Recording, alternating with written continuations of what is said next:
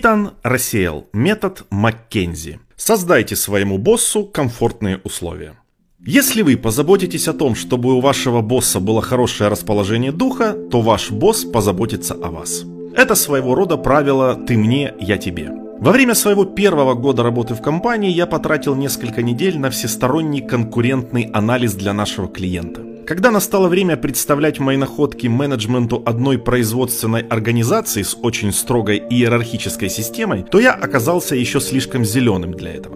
Вместо меня презентацию провел менеджер проекта. Это расстроило меня, но я понимал, что такое решение было оправдано. Я потратил несколько часов на объяснение моему менеджеру сути анализа для того, чтобы он был знаком с проблемой так же, как я.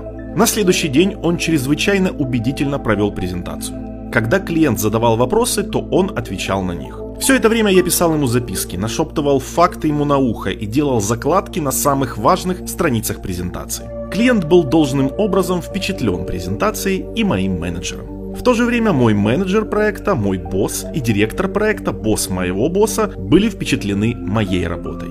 Я сделал свою работу, и фирма знала об этом. В любой иерархической организации самая важная для вас персона – это ваш босс. Когда вы работаете в команде вдалеке от своего офиса, в другом городе или стране, значение вашего босса возрастает. Ваш начальник может быть единственным представителем вашего работодателя в этом месте. И вам лучше, чтобы он был доволен. Лучший способ добиться этого – помочь ему выглядеть хорошо. Для этого необходимо делать две вещи. Первое. Работать надлежащим образом, используя все свои таланты. Очевидно, что если вы делаете высококлассную работу, то это облегчает работу вашему боссу. Следующее. Будьте уверены, что ваш босс знает все, что ему необходимо знать. Информация должна циркулировать. Ваш босс должен знать, где вы, что вы делаете, с какими проблемами вы можете столкнуться. В то же время не надо перегружать его информацией.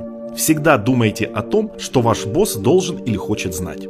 Используйте структурированные сообщения, чтобы передать информацию. Выполнение этих правил поможет вам и вашему боссу. Перефразируя знаменитого парикмахера, можно сказать, если ваш босс выглядит хорошо, то и вы выглядите хорошо.